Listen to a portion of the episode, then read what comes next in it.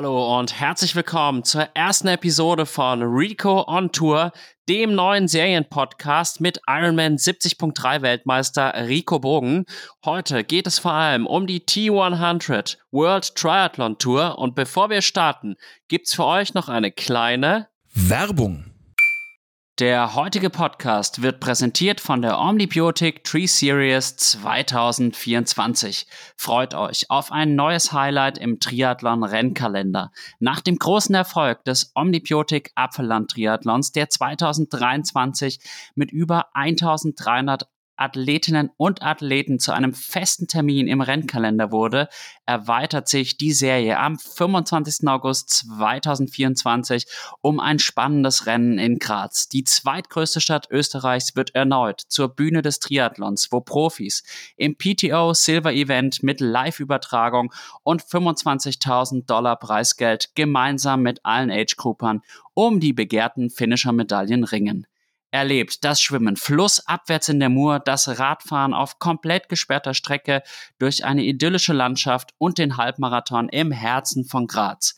Ein unvergessliches Triathlon-Erlebnis ist garantiert. Unter dem Leitspruch von Athleten für Athleten steht ihr, die Athletinnen und Athleten im Rampenlicht. Mit fairen Startgebühren, einem fantastischen Eventgelände, exklusiven Goodies für alle Teilnehmer und einer ausgelassenen After-Race-Party wird der Omnibiotik Graz Triathlon zum Jahreshighlight.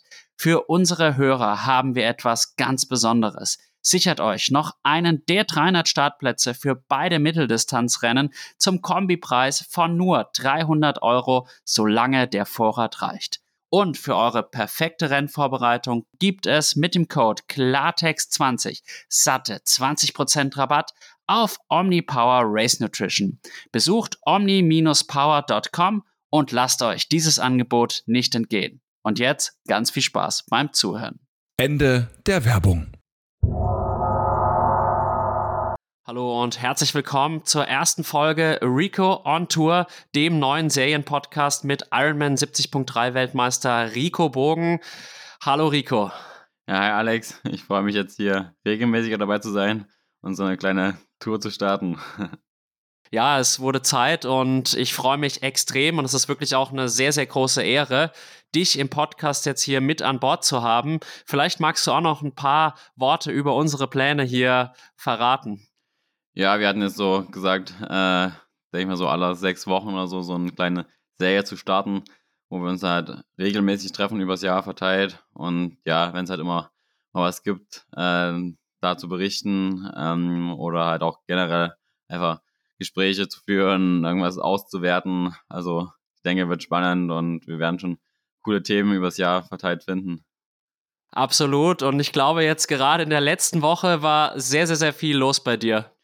Ja, kann man wohl so sagen. Äh, es kam bei mir noch die kurzfristige Einladung für die T100 äh, Dryland World Tour, also die äh, PTO-Tour. Ähm, ähm, genau, da kam letzte Woche jetzt noch kurzfristig die Einladung, dass ich da als Wildcard-Athlet starten darf. Äh, ja, muss noch ein bisschen die Saisonpläne um, umgeplant werden und, und ja, jetzt werde ich aber auch da dabei sein und äh, da freue ich mich echt sehr drüber, dass ich da die Einladung bekommen habe, äh, weil ich denke, da, da spielt sich sehr viel ab in den nächsten Jahren. Äh, genau, deswegen finde ich es einfach sehr, sehr cool. Ja, absolut. Und ich muss auch wirklich sagen, wärst du da jetzt nicht berücksichtigt worden, dann hätte ich das auch für einen Skandal gehalten, weil du hast halt letztes Jahr in Lachti einfach gezeigt, dass du einer der besten Athleten auf der Mitteldistanz bist. Die PTO-Distanz ist noch ein Tick kürzer, aber nichtsdestotrotz, äh, glaube ich, war das überfällig, dass du da noch integriert wurdest.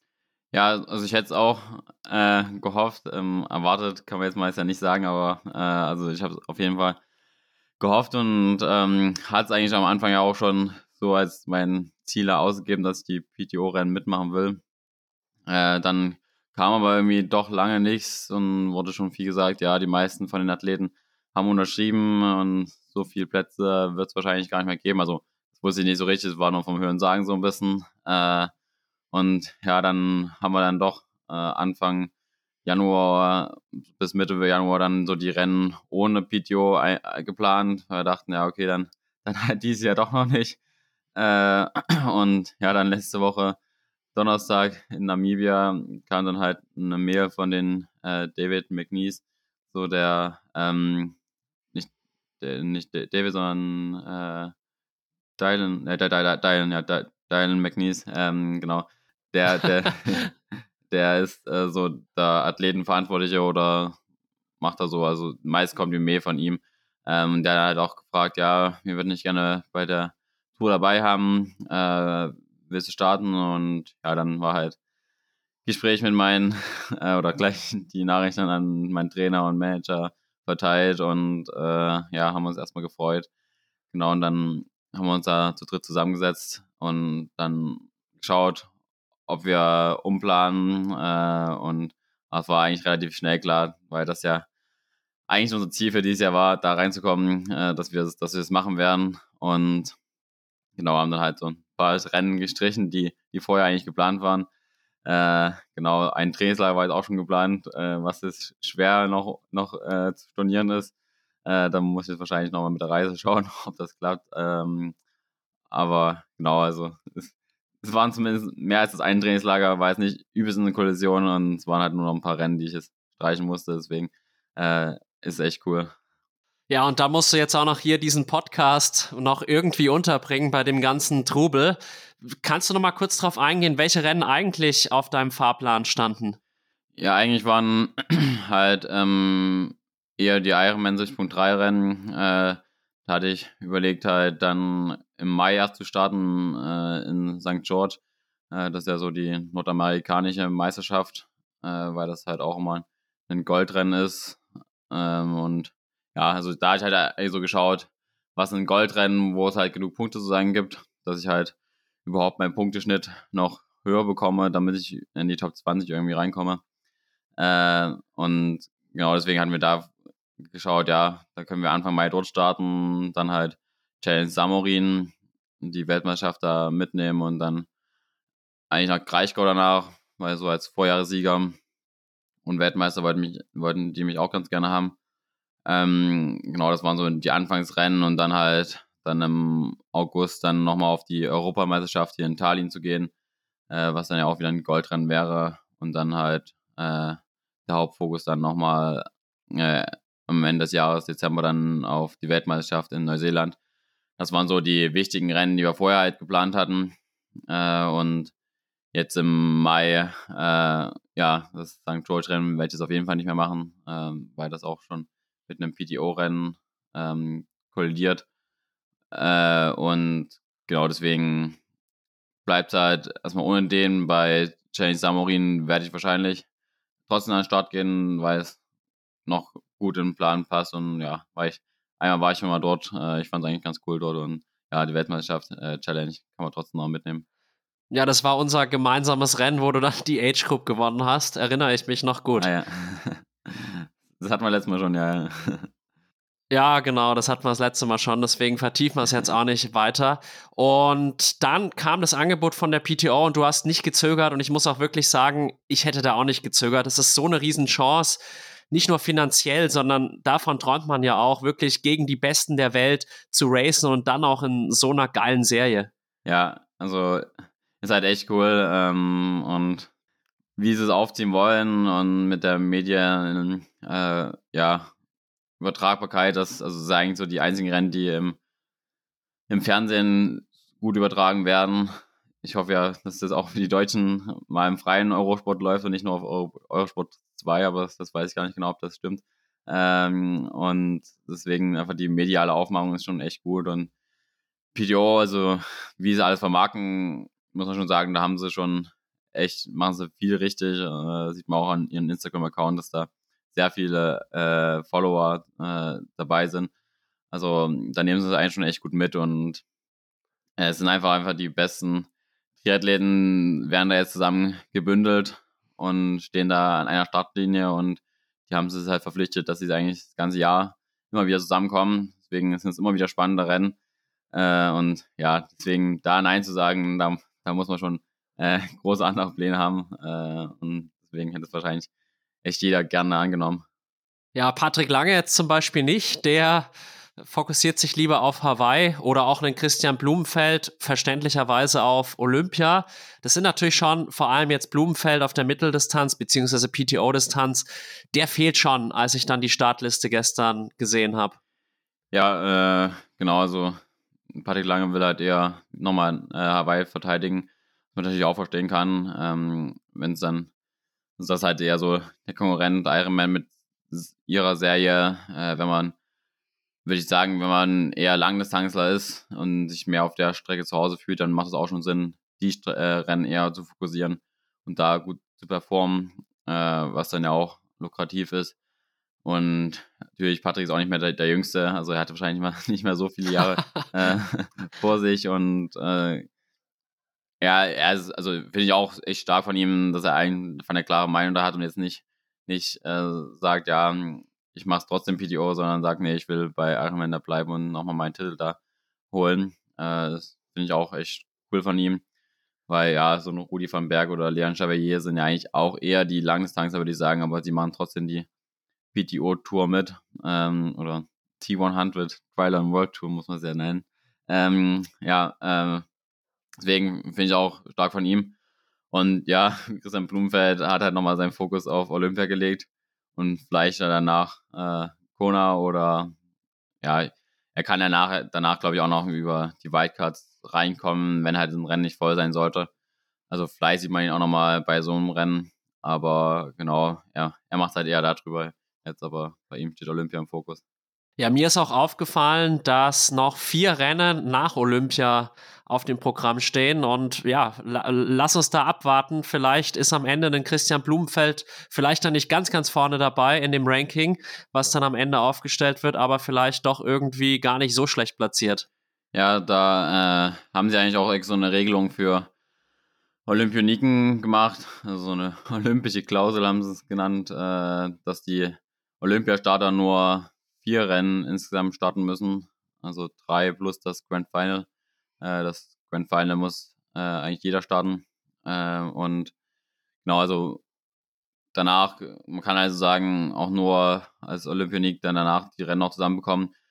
Deswegen, ja, bei allen Rennen werden wir ihn danach auf jeden Fall nicht sehen, weil sonst hätte er ja schon den Vertrag ja so unterschreiben können, weil es sagen, die olympische Klausel gab. Äh, aber ja, ich würde sagen, vielleicht bei einem Rennen werden wir ihn, denke ich mal, schon sehen irgendwie.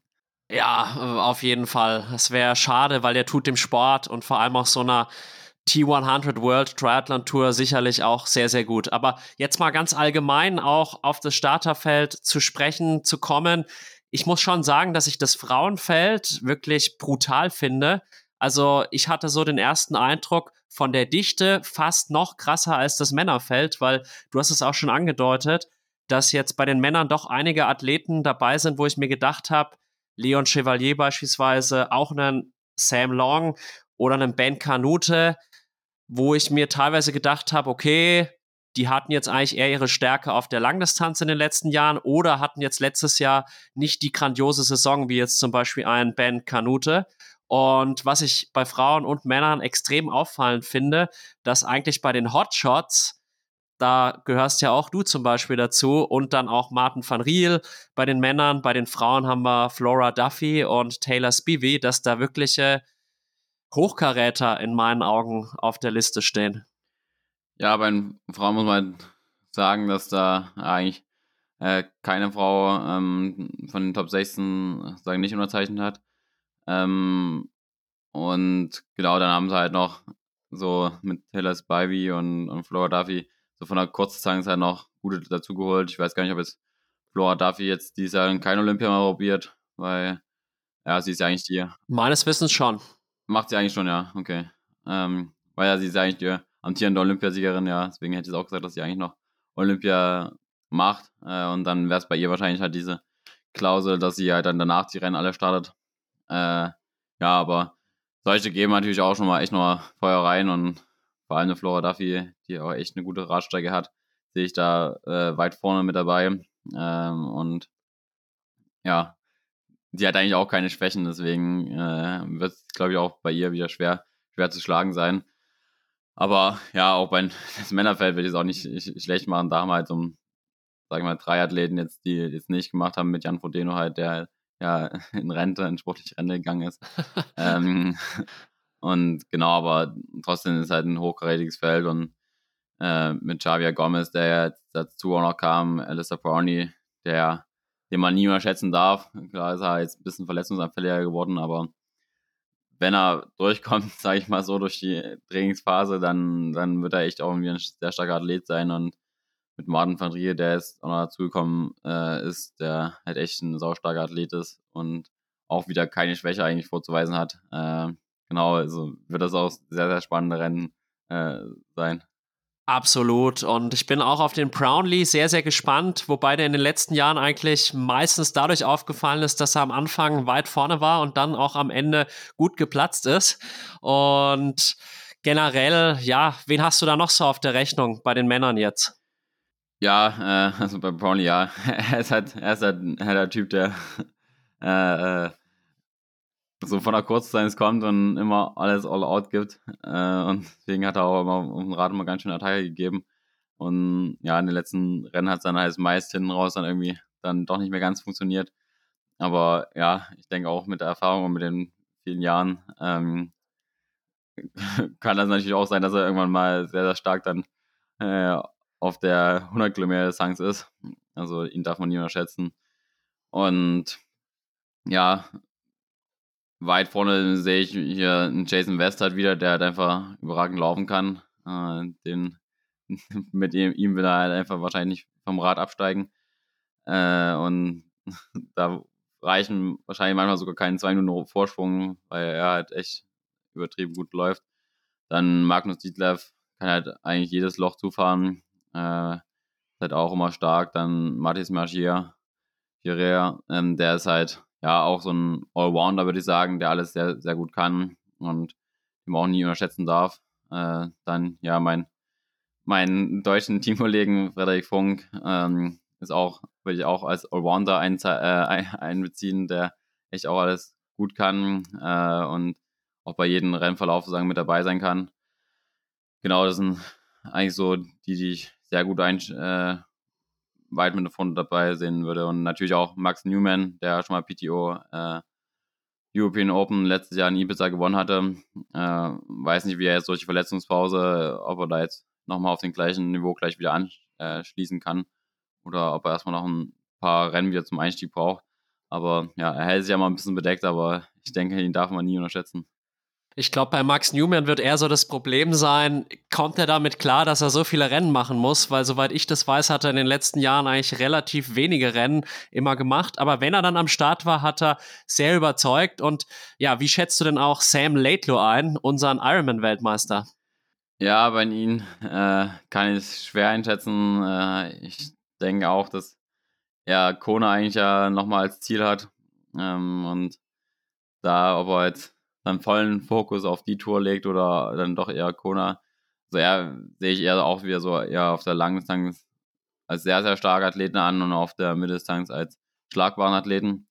Aber klar, er hat auch sehr viel Raddruck, würde ich sagen. Und Schwimmen wird er eigentlich auch mal mit von dabei sein. Also er, er ist auch ein Athlet, den man, der, der ich würde sagen, sicher unter die Top 5 kommt eigentlich. Ähm, ja, auch ja dann, wo es in Kanada war, da war er, hat er auch langes Feld angeführt. Das war ja eigentlich so das erste Mal, wo er auf der großen Bühne war. Und da ja nur wegen seinen Krämpfen sozusagen noch von den beiden Norwegern damals überholt worden ist.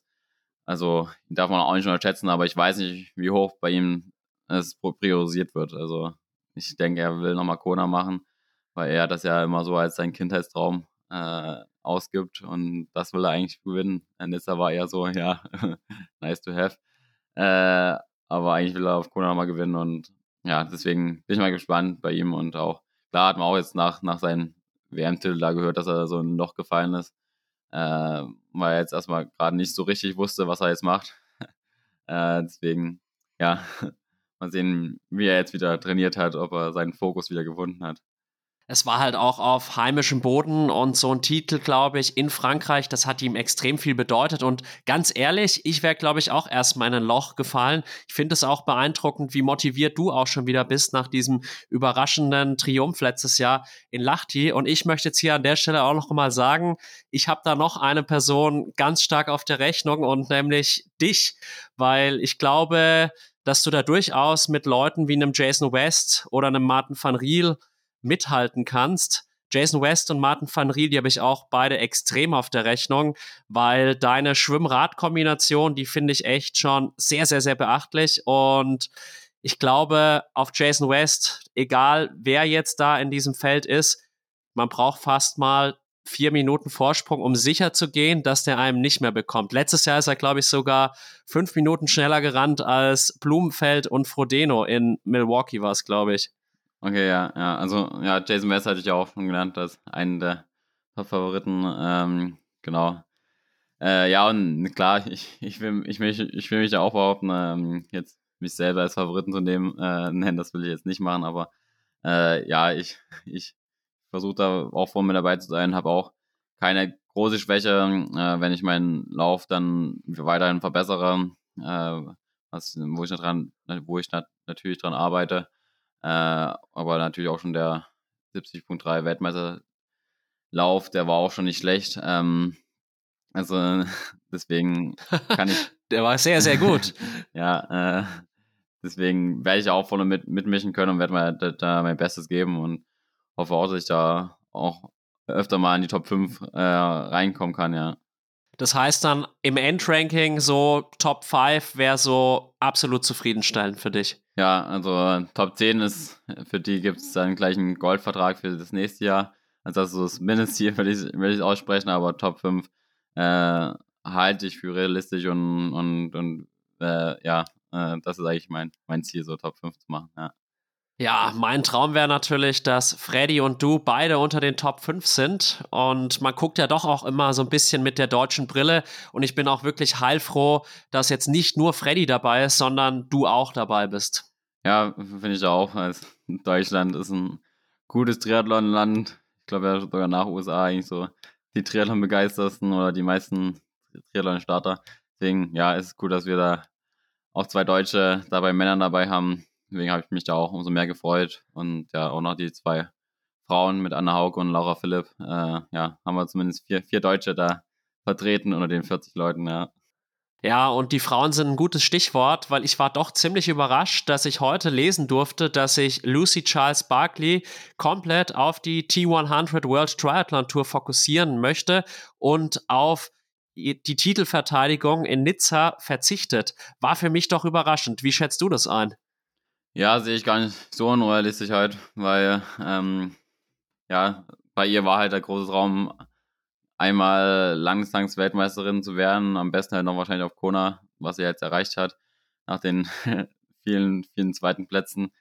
Und deswegen ist bei ihr halt so ein Traum äh, in Erfüllung gegangen und, und jetzt halt als nächsten Traum oder als nächstes Ziel die T100 äh, Triathlon World Tour zu gewinnen ist natürlich auch cool. Und da gibt es dann ja am Ende des Jahres dann auch den, den Weltmeistertitel, der ja auch mit den World Triathlon dann halt extra ja vorher schon unterschrieben war, dann einen Vertrag gemacht, dass man halt auch wirklich als Weltmeistertitel sozusagen nennen kann. Und ist dann halt der Weltmeister auf der langen Distanz.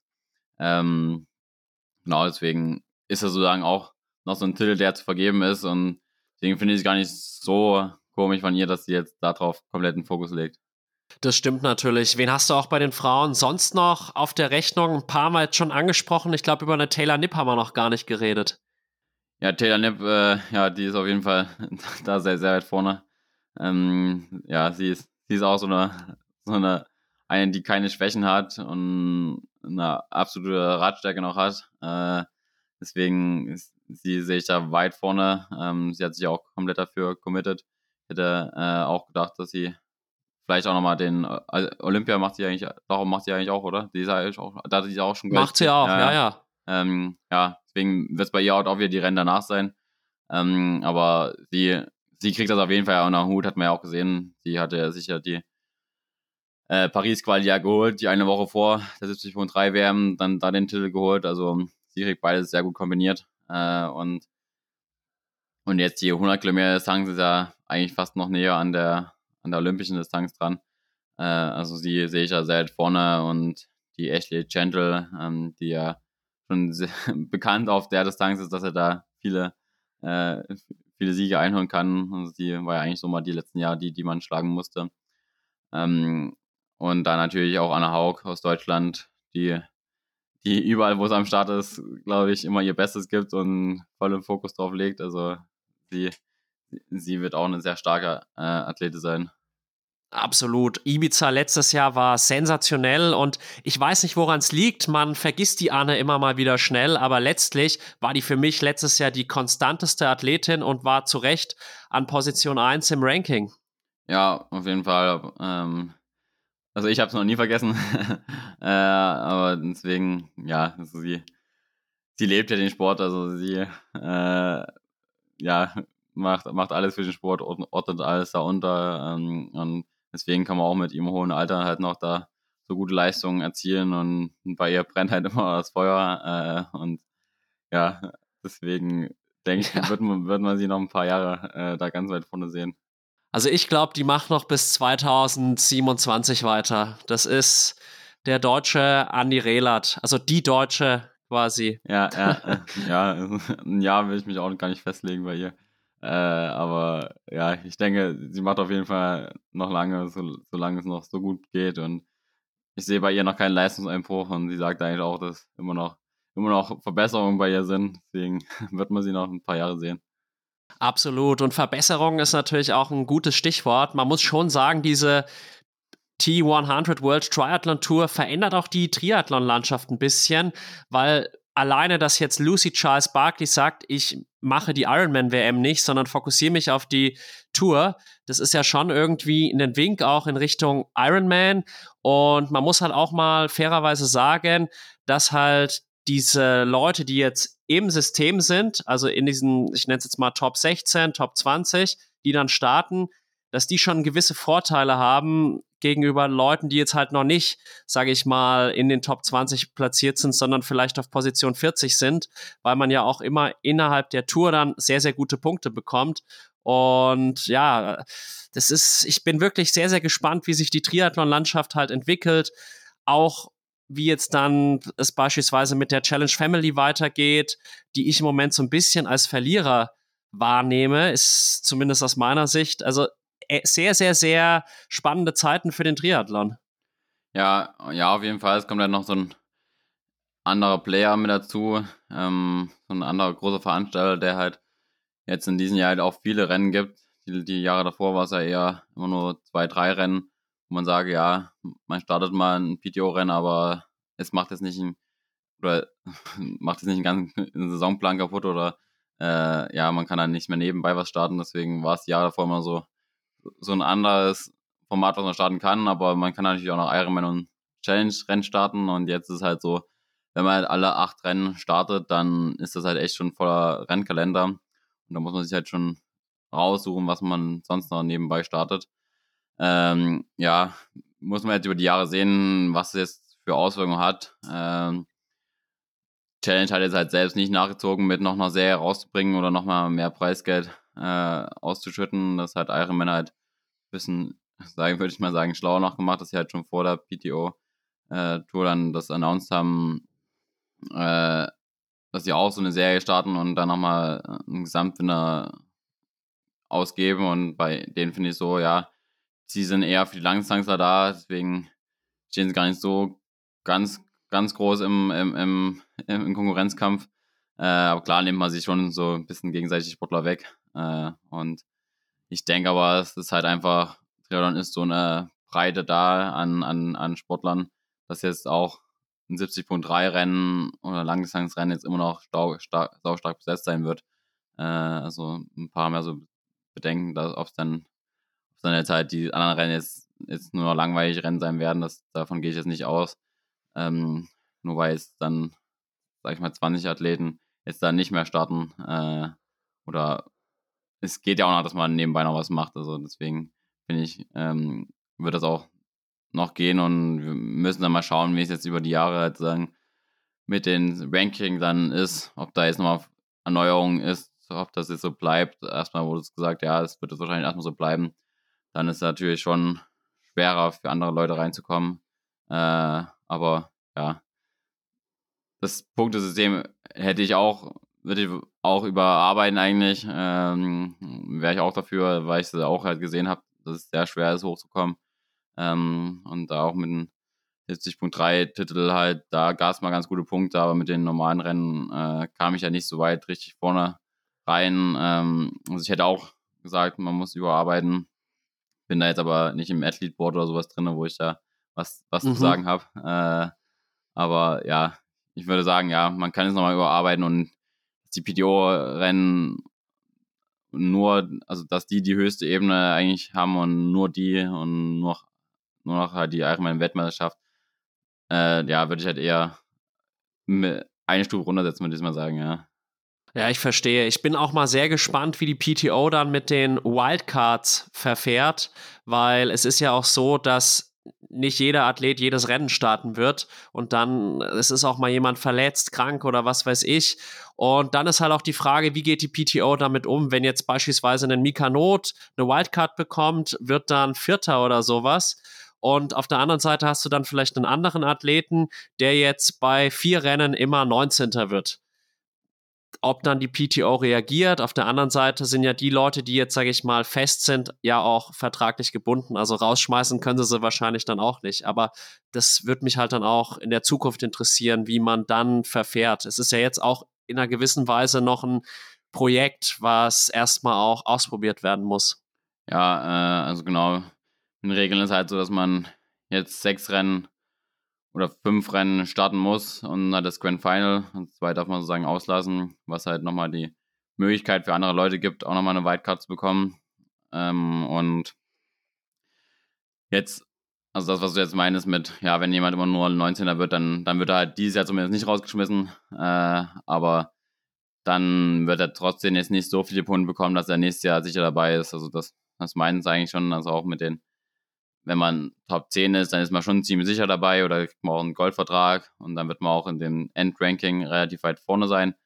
Ähm, und aber die dahinter ist es halt nicht, nicht sicher und da kann man auch durch andere Rennen halt, sag ich mal, in die Top 20 ähm, von dem World Ranking oder PTO Ranking äh, reinkommen.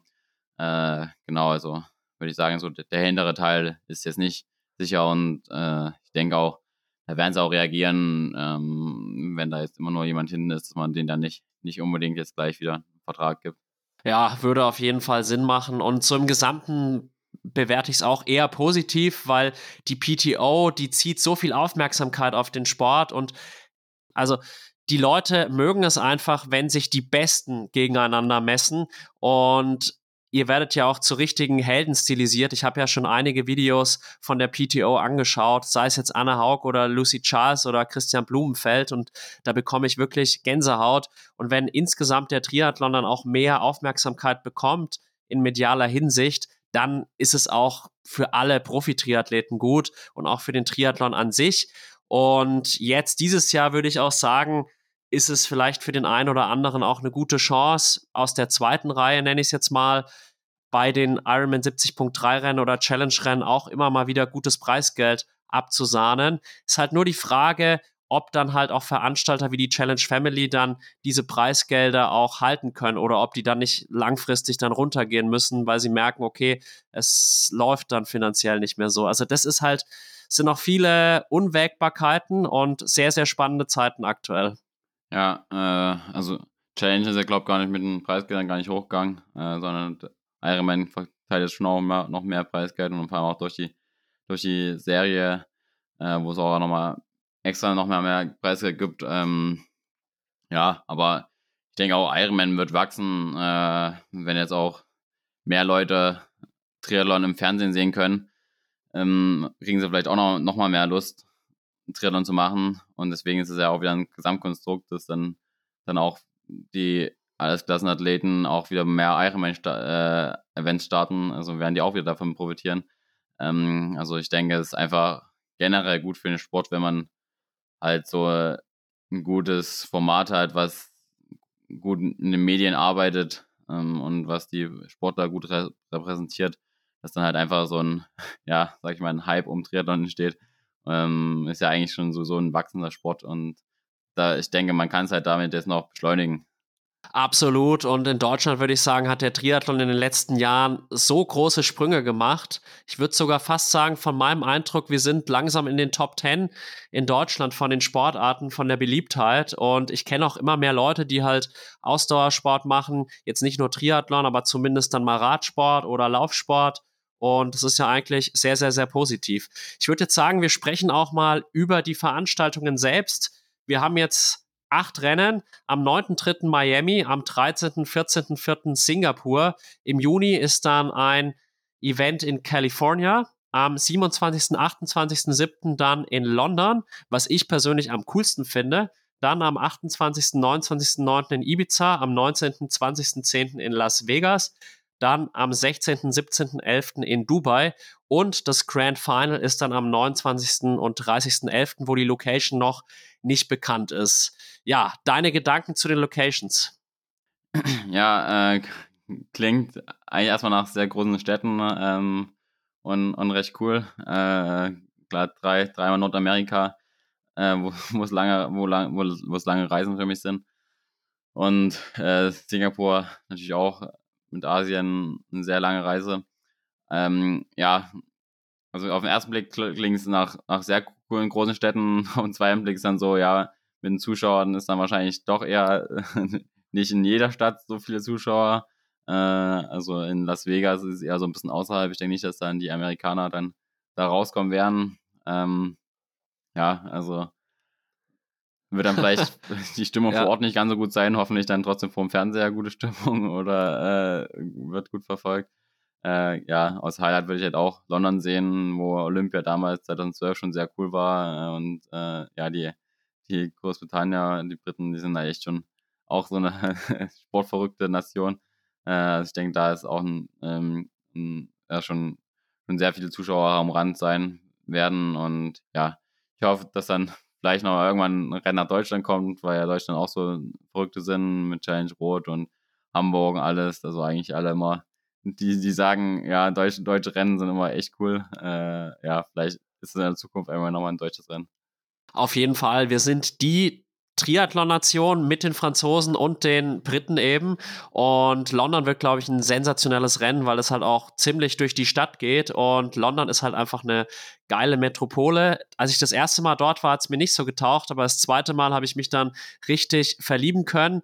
Das Geld für diese Tour kam wahrscheinlich aus Dubai, war so meine Vermutung.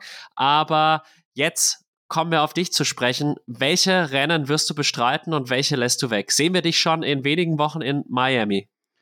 Ja, ähm, also bei mir kam halt, wie gesagt, das letzte Woche dann so die Frage, ob ich es machen, machen kann. Ähm, aber trotzdem werde ich Miami äh, starten. Äh, ja, also gucke jetzt gerade noch mit den Flügen.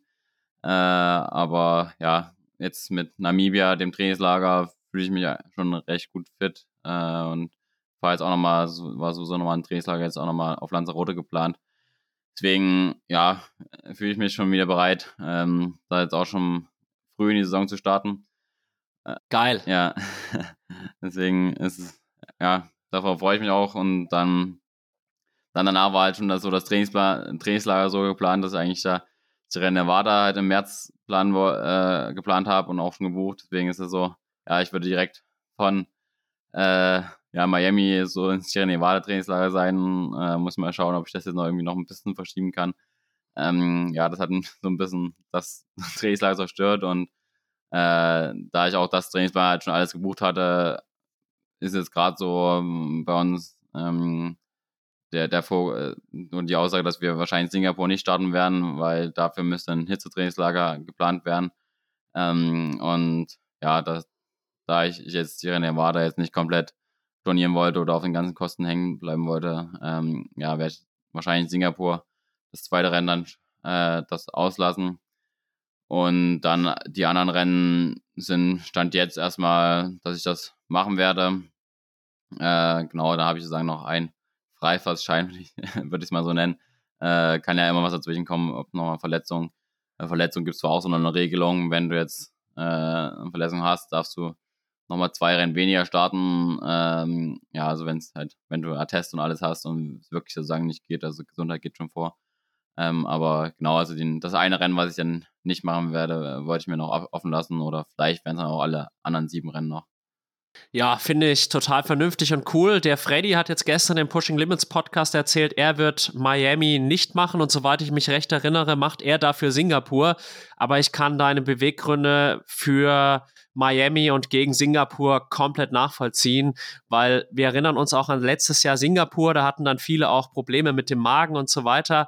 Blumenfeld hat die 70.3 WM vergeigt deswegen und es ist halt immer auch mit einer großen Zeitverschiebung verbunden sehr, sehr heiß, schwül. Also wahrscheinlich die klügste Entscheidung von dir.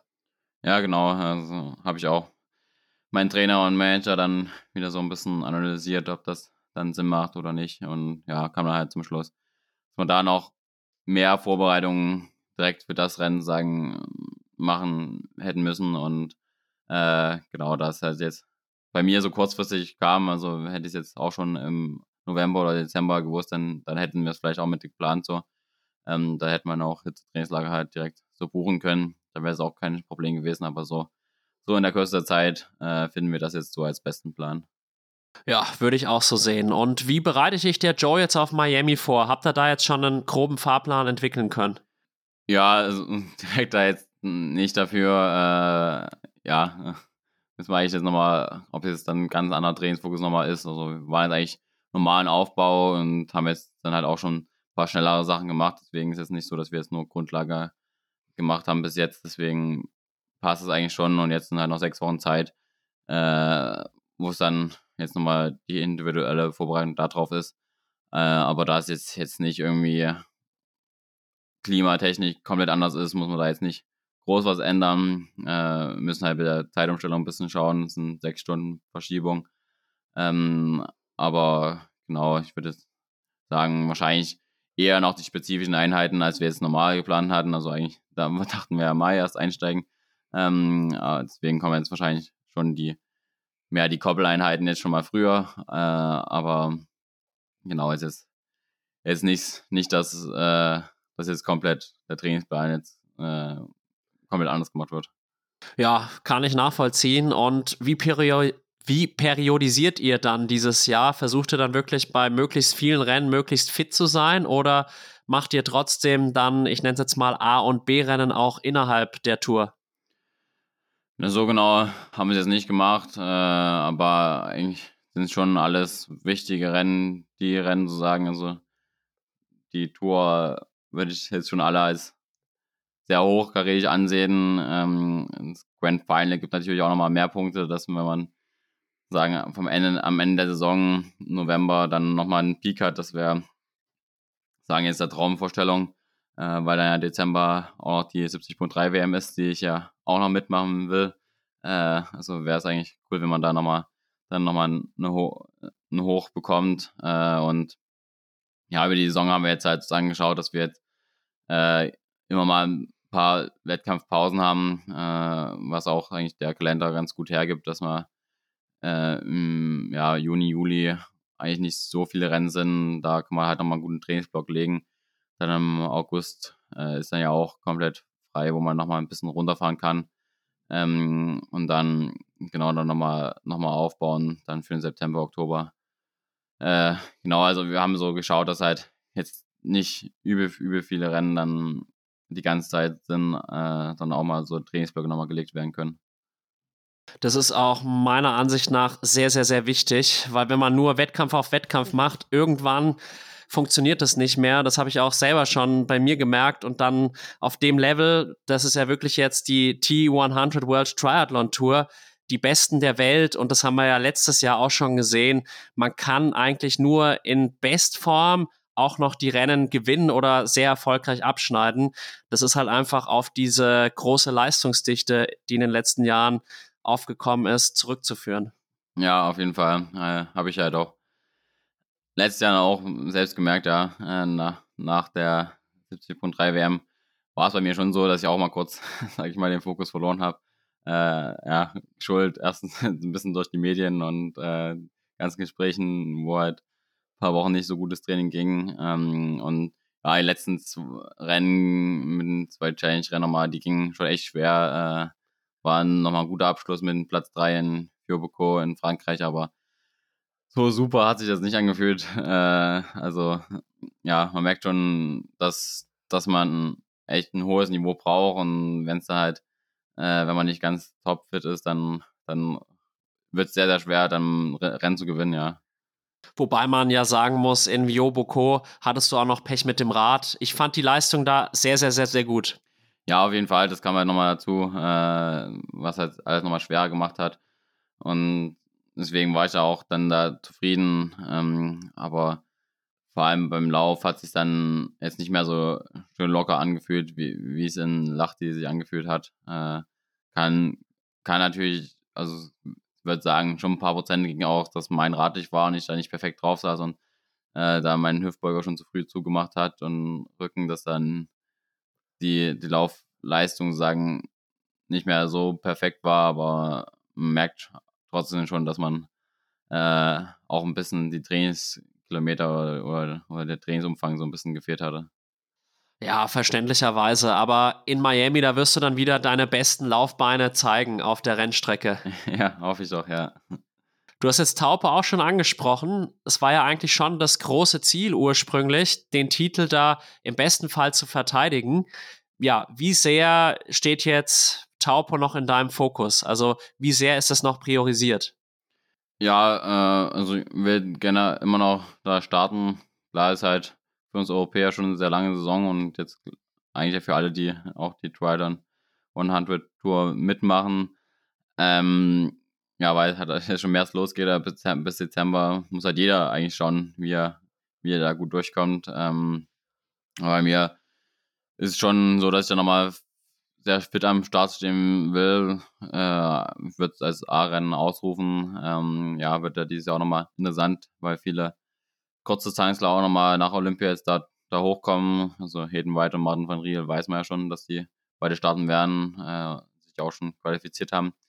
Ähm, genau, also finde es auch nochmal ein wichtiges Rennen. Äh, genau, ich hoffe, ich, also ich kann natürlich jetzt auch nicht sagen, wie ich jetzt durch, durch die Saison komme und ob ich da dann echt nochmal pieken kann, aber äh, bis jetzt ist das Ziel schon so und dass ich, ich habe auch Lust, da nochmal in Neuseeland da nochmal ein gutes Rennen zu zeigen.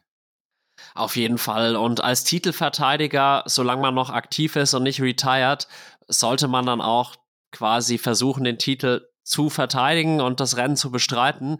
Und es wird eine harte Saison für alle, sowohl jetzt physisch, aber auch psychisch. Hast du vielleicht irgendwann dann auch noch einen Mid-Season-Break oder sowas äh, angedacht? Ja, den hatte ich eigentlich mal äh, schon gedacht, dass, dass, dass man vielleicht mal einlegen sollte. Äh, genau geplant ist jetzt nicht, aber es bietet sich so der, der August eigentlich an. Äh, so nach Juli ist ja so nochmal das London-Rennen, da nochmal hoch zu, zu, gehen, aber dann äh, ist dann erst nächste Rennen dann Ende September. Also irgendwie so im August rum, da, dass man dann wenigstens mal kurz runterfährt. Das, das bietet sich zumindest schon an, ja.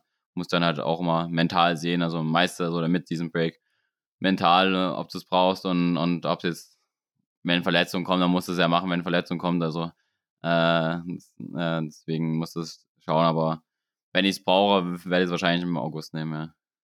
Ja, also meistens habe ich die Erfahrung gemacht bei anderen Profiathleten, dass es denen ganz gut getan hat, weil, wie gesagt, Saison bis Mitte Dezember und wir wissen es alle, wie es ist, wenn man dann in Deutschland unterwegs ist Wobei wahrscheinlich wirst du nicht viel in Deutschland sein im Oktober und November, muss man auch fairerweise sagen. Aber da beginnt halt auch die Erkältungssaison und da ist es auch immer ein Kunststück, überhaupt gesund durchzukommen. Und auch in anderen Ländern der Welt, wenn halt dann die kältere Jahreszeit beginnt, beginnt halt auch die Erkältungszeit. Und das ist halt auch wieder ein großer Faktor. Kommt man verletzungsfrei und gesund durch so eine lange Saison? Ja, das ist ja das ist ja immer das Wichtigste, äh, der, der Körper, vor allem halt bei uns Profisportlern, dass der Körper gut durchkommt. Äh, ja, generell ist ja Gesundheit schon eigentlich immer, was man auch wünscht äh, beim Geburtstag. Aber ähm, genau, ähm, bei uns halt ist, ist halt, wir brauchen unseren Körper, äh, den müssen wir am besten pflegen und und es ist immer das Ziel, dann gut durchzukommen, aber das kann man halt nie vorher genau sagen. Auch Profisport ist natürlich immer die, die, der Tanz auf der Messerschneide. Man will ja, sage ich mal, immer genug machen, viel machen, dass man besser wird, aber manchmal sind es halt schon 10 Kilometer mehr Lauf pro Woche, die dann zu viel sind und dann kommt die Verletzung. Also das ist halt immer schwer zu sagen, ja, ich komme auf jeden Fall verletzungsfrei durch, aber man hofft es natürlich immer und versucht da mit Physiotherapie äh, und Schlaf und, und allem drum und dran versuchen, alles richtig zu machen, sozusagen man muss da die Grenzen einfach komplett ausreizen, aber ich habe das Gefühl, dass du das bisher sehr, sehr gut hinbekommst. Und was mich jetzt auch noch abschließend interessieren würde, wie war denn überhaupt dein Aufenthalt in Namibia? Ich habe es auf Instagram intensiv verfolgt und habe mir gedacht, ja, schönes Land und du hast ja auch sehr viele exotische Tiere live beobachten können. Ja, äh, also ich war echt überrascht, dass in Namibia doch so gut geht. Ähm, also es war, ursprünglicher Plan war halt, das mal im Januar auszuprobieren, äh, im Hinblick auf die 70.3 WM, die dann halt im Dezember dann erst ist, um da nochmal in die Wärme zu gehen. Ähm, genau, deswegen wollte ich halt mal zu machen äh, und war vorher ein bisschen skeptisch, ob es jetzt, ob es da echt so gut geht äh, und auch so ein bisschen Kriminalität, ob das, ob da jetzt alles, alles äh, gut läuft. Aber ja, ich bin positiv äh, überrascht ähm, und habe ja jetzt nichts auszusetzen. Klar, die Straßen sind ein bisschen rauer als bei uns in Deutschland. Da kam dann der ein oder andere Platten mehr dazu. Äh, also mich hat es nicht ganz so oft erwischt. Ich hatte nur mal so einen sehr spitzen Stein drin, der dann auch mal meinen Reifen äh, durchdrungen hat. Also ich habe eigentlich tubeless gefahren, deswegen ging es so. Ähm, aber ja, einmal hat dann auch einen Platten, aber ja, viele andere. Also wir waren mit den Niederländern und Schweizern, Kurzdistanzlern, haben mit denen zusammen trainiert. Also ich glaube, der Rekord war, dass jemand zehn Platten hatte äh, die ganze Zeit. Ähm, und meine Schwester, die auch mit dabei war, hatte auch, äh, ich glaube, sieben oder so. Also die habe ich dann auch, auch meist gewechselt. Also ja, Schläuche wechseln und Reifen wechseln, da drin bin ich jetzt gut geübt. Äh, also dafür war es auch ein gutes Trainingslager. Und genau, sonst war da echt die Umgebung äh, ganz cool. Also Laufen geht auch gut. Gibt es auch ein paar so Schotter äh, oder Sandwege, äh, jetzt wo man nicht nur Asphalt laufen muss. Äh, dann klar, so, so Laufbahnen, die kamen jetzt nicht so leicht drauf. Also da war dann eher Schnellläufer auf der Straße. Ähm, und genau, dann ähm, Schwimmhalle ist, äh, entweder muss man ja so, so eine 25 Meter Bahn buchen. Das ging dann über die, die Schweizer wo wir mitmachen durften. Oder auch in dem Fitnesscenter. Äh, ist irgendwie recht cool, dass die in Fitnesscenter einfach 4, 25 Meter Bar mit drin haben, wo die Afrikaner ja. jetzt nicht unbedingt die berühmtesten äh, Schwimmer sind, aber irgendwie haben die halt in fast jedem Fitnessstudio so 25 Meter Becken mit dazu. Also die geben zumindest die Möglichkeiten für ein gutes Schwimmen. Ähm, aber ja, da war es halt oft leer, weil die äh, ja, Namibianer sind zwar also sind schon engagiert im Fitnessbereich. Also da hat man schon viele gesehen, die dann nach der Einheit dann sich im Spiegel angeschaut haben und sich ihre Muskeln bewundert haben. Aber, aber, aber ja, schwimmen waren sie nicht so viel, deswegen war die Bahn halt auch oft frei. Also in der Perspektive auch ehrlich, echt alles gut und auch eine Ernährung da äh, mit Einkaufen und sowas ist da also Gemüse und sowas, würde ich sagen, ist bessere Auswahl in Deutschland ähm, und auch nochmal billiger. Klar, so die importierten Sachen äh, sind dann schon teurer, aber also generell echt alles zufriedenstellend und alles sehr cool dort. Das heißt, ihr habt euch selber versorgt? Ja, genau. Wir hatten, äh, also ich war mit, ja mit meiner Schwester äh, und weil sie ja ein Kind bekommen hat, war das Kleinkind auch noch dabei und äh, weil wir jemanden zum Babysitten brauchten, war dann meine Mutti auch noch mit dabei. Äh, deswegen waren wir sozusagen zu viert in so einer äh, kleinen Apartment-Ferienwohnung äh, ähm, und ja, mussten halt immer selbst kochen und ja, oft hat es dann meine Mutti übernommen, die dann babysitten und äh, dann, dann war das Essen dann schon fertig, äh, wenn wir vom Training zurückkommen. Das war echt cool. Auch ein großer Dank an Sie raus. ja. Ich sag ja, ihr seid die Late Lows von Deutschland. ja, diesmal, diesmal war es echt so, ja. Und wegen der platten Reifen, das würde mich auch noch interessieren, hast du bei den Wettkämpfen überhaupt dann immer Flickzeug und Ersatzschlauch und sowas dabei? Weil ich muss wirklich gestehen, ich hatte den bisher eigentlich nur auf der Langdistanz dabei. Bei Mitteldistanz habe ich mir mal gedacht, ja gut, wenn du da einen Platten hast, die 15 Minuten, die man da verliert, weil ich finde es immer bei diesen Aero- Felgen extrem schwierig, den Mantel wieder drauf zu bekommen, vor allem wenn der Mantel noch relativ jung ist, diese Continental 5000. Wie, wie handhabst du das? Also ich hatte jetzt bis jetzt, also weil ich Tubeless fahre, hatte ich äh, so eine Kartusche dabei. Ähm, also dass, wenn es mal so langsam runtergeht oder so ein bisschen, dass ich dann halt nochmal nachpumpen könnte. Aber ja, sonst mehr jetzt dann auch nicht. Also die hatte meist in der Box halt vorne drin, die ja bei den Q mit drauf ist, äh, die schwarze, aber die dann gesehen hat, da wo Christian Kubus dann auch mit äh, drauf stand. Äh, oder Ingenieur Kubus, genau. Ähm, aber da ist halt so eine kleine Kartusche drin. Ähm, aber jetzt ein Schlauch, dass ich den jetzt noch reinziehe, hat dann auch nicht mehr dabei. Also es war halt so ein kleiner Notfall, dass ich halt vielleicht noch irgendwie ein paar Meter weiterkomme oder noch ein bisschen in die Wechselzone reinkomme. Also nur so, ja. Verstehe. Und hattest du schon mal in einem Wettkampf einen Platten oder sowas? Nee, toi, toi, toi. Dass du aussteigen musstest? Toi, toi, toi noch nicht. auf, Holz gelaufen. Ja, ich. Also meine Zeitfahrer ja. hatte ich auch bis jetzt nur einmal mal beim Training äh, Platten, sonst, sonst noch nicht. Ja, da scheinst du gut aufzupassen oder die Straßen in der Leipziger Region sind sehr, sehr, sehr, sehr gut. Ja, ja also wahrscheinlich. Also klar, wenn ich es klar sehe, versuche ich schon immer auszuweichen. aber das versucht ja wahrscheinlich jeder, aber äh, ja, die deutschen Straßen gehen eigentlich schon immer und bei Namibia war halt so ein bisschen das Problem, äh, dass halt viele so kleine Dornen irgendwie von Sträuchern kamen, also ähm, ja, ja, sind halt nicht Rosen, aber solche, solche kleinen Dornen, die ja echt rein äh, so ein kleines Loch halt geben und wenn du halt einen Schlauch drin hast, dann ist man halt meist halt durch. Aber halt mit Tubeless, das wird halt mit der Milch wieder ausfüllen. Äh, und dann halt auch viel an äh, Randstreifen sind halt mal große Steine und sowas, dann kannst du halt nur ausweichen, oder wenn du reinkommst, dann halt manchmal doof. Und was halt irgendwie auch bei meiner Schwester halt dreimal so ein Draht drin gesteckt hat. Ich weiß nicht, wo genau die herkommen. Die so, klar, es ist halt viel umzäunt, so, dass die Tiere drin bleiben.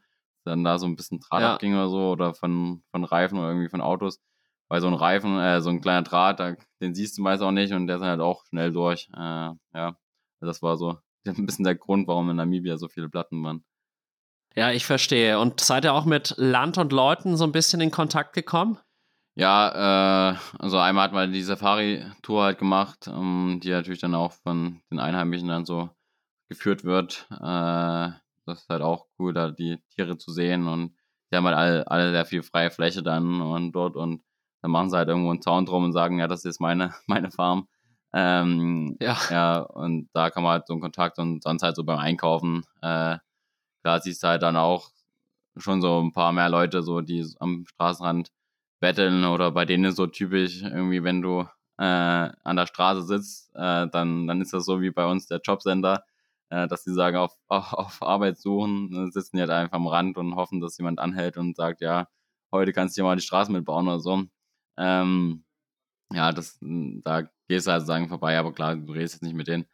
Äh, und, und ja, halt beim Einkaufen so kam es halt so ein bisschen und die Leute, aber äh, dass ich jetzt noch mehr mit denen in Kontakt war, war es nicht so. Klar, mein Vermieter, ähm, der jetzt äh, die Unterkunft halt uns ja, vermietet hat, der, der war auch ein netter, äh, also ja.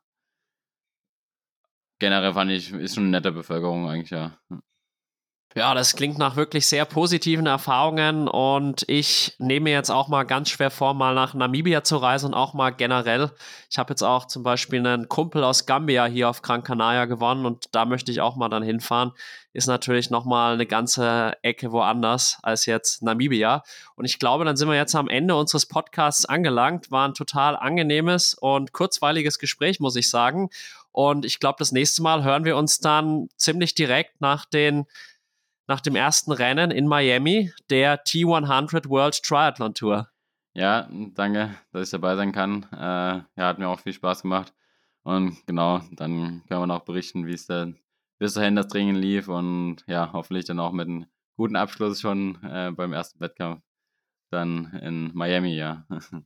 Und keine Sorge, es muss nicht am Renntag sein. Ja, das ist gut, ja. Dann, dann ist auch nochmal der lange Flug zurück. Ich weiß nicht, ob wir es auf dem Flughafen, weiß nicht, ob ich langen Aufenthalt habe, aber genau, vielleicht irgendwie in der Woche danach, ja. Genau, so machen wir das. Immer ganz entspannt. Nee, dann danke Rico und wir hören uns ganz, ganz bald wieder. Ja, danke. Ciao, ciao.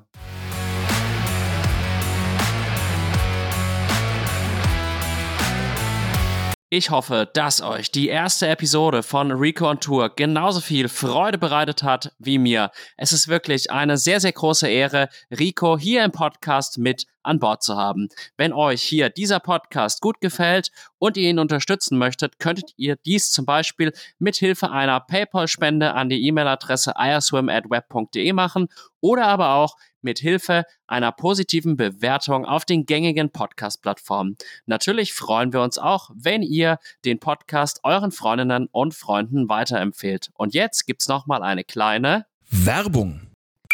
Ich hab's euch ja schon am Anfang der Folge gesagt. Zögert nicht mehr lange und meldet euch am besten für beide Mitteldistanzrennen von Omnibiotik an. Einmal dem Apfelland Triathlon und einmal dem Graz Triathlon. Ihr werdet es nicht bereuen. Es sind wirklich zwei unvergessliche Events.